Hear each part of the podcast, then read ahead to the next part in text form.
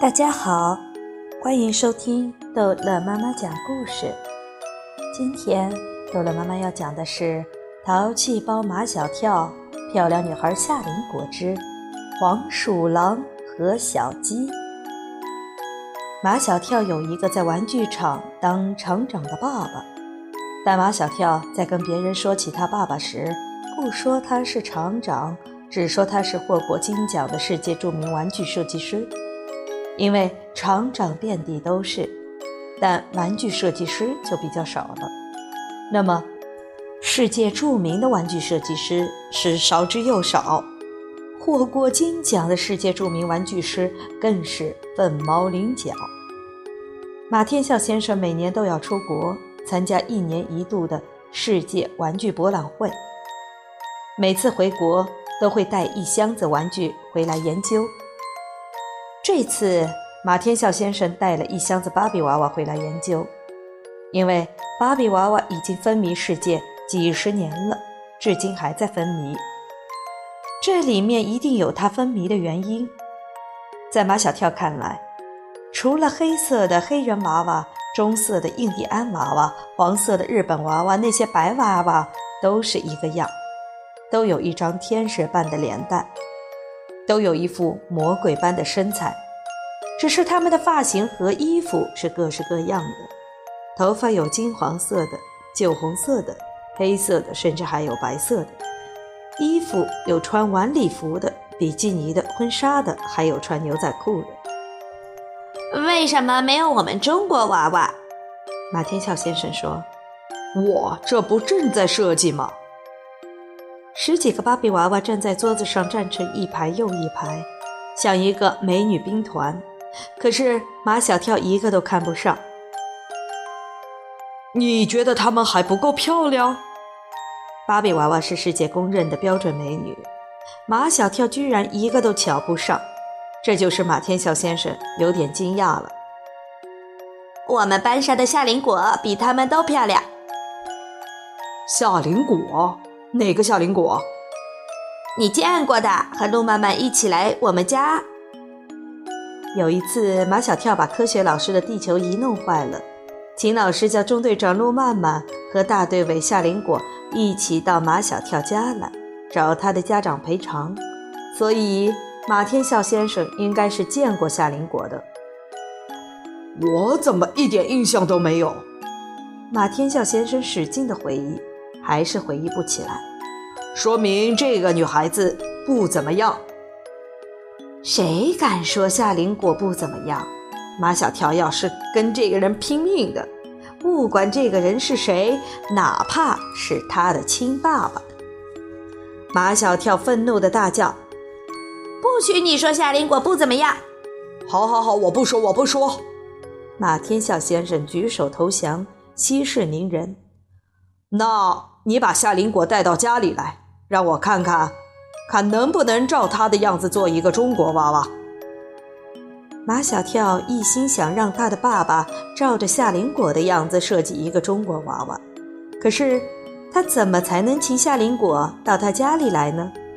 要知道，夏林果可不是邻居家的 Angel，随叫随到。马天笑先生想见夏林果，很迫切。他说明天下午他什么事都不做，就在家里等夏林果。第二天一早，马小跳走进教室，就拿眼睛去找夏林果。见夏林果的座位空着，就问：“夏林果呢？”一来就问夏林果。马小跳这一反常现象引起了他的同桌中队长陆曼曼的高度警惕。你问人家夏林果是什么意思？他怎么还没有来呀？人家来不来跟你有什么相干？坐在前面的毛超转过头来，怪怪的笑。马小跳知道他在笑什么，一巴掌拍在桌子上，吓得毛超赶紧把头转回去。夏林果终于来了，迈着他那跳芭蕾舞的外八字步，抬着下巴走进了教室。马小跳松了一口气，他就怕夏林果不来。第一节课下课，马小跳密切地注视着夏林果的动静。夏林果没有离开座位，他的同桌丁文涛也没有离开座位。这个人讨厌得很。曾经说马小跳是想吃天鹅肉的癞蛤蟆，害得马小跳不得不把“不想当将军的士兵不是好士兵”这句话扯出来混为一谈，自封好癞蛤蟆。马小跳在心里恨不得丁文涛马上消失，可是丁文涛偏偏不消失，就像是屁股钉上了一椅子。马小跳朝夏林果走去。夏林果，夏林果只看了马小跳一眼，就不理他了。马小跳心里很好奇，前两天夏林果还缠着他，问他为什么讨厌他，为什么不理他。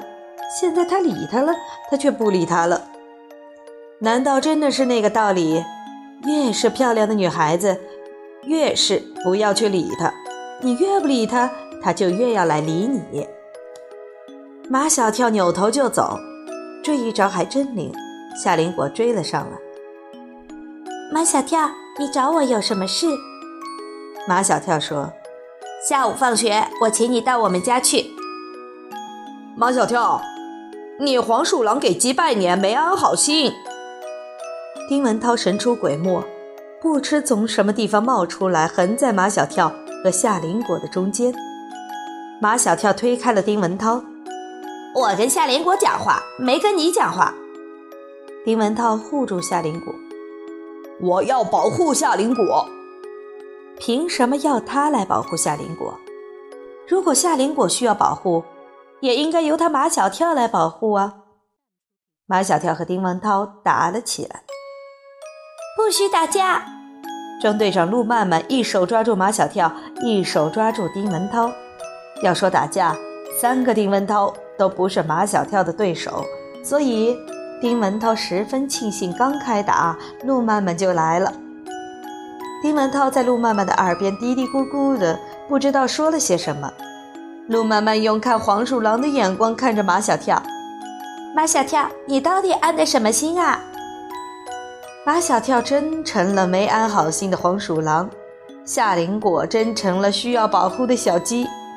接下来几节课的时间里，陆曼曼和丁文涛都寸步不离地守住夏林果，根本不让马小跳这只黄鼠狼有半点接近夏林果的机会。下午放学，马小跳十分沮丧地回到家里，马天笑先生正在家里等马小跳把夏林果带回来。马小跳，那个夏林果呢？马小跳不会让自己没面子。你以为夏林果是安吉尔，想请就请来了吗？马小跳还理直气壮。人家夏林果忙得很，每天下午放学后都要去跳芭蕾舞，你知道吗？夏林果可以踮着脚尖跳小天鹅。因为要赶着设计出中国娃娃，马天笑先生着急得很。我什么时候能见到夏林果？马小跳一定要给自己捞回面子，他让马天笑先生耐心的等着，他一定会让马天笑先生见到夏林果的。好了，这一集的故事就讲到这儿结束了，欢迎孩子们继续收听下一集的《淘气包马小跳》的故事。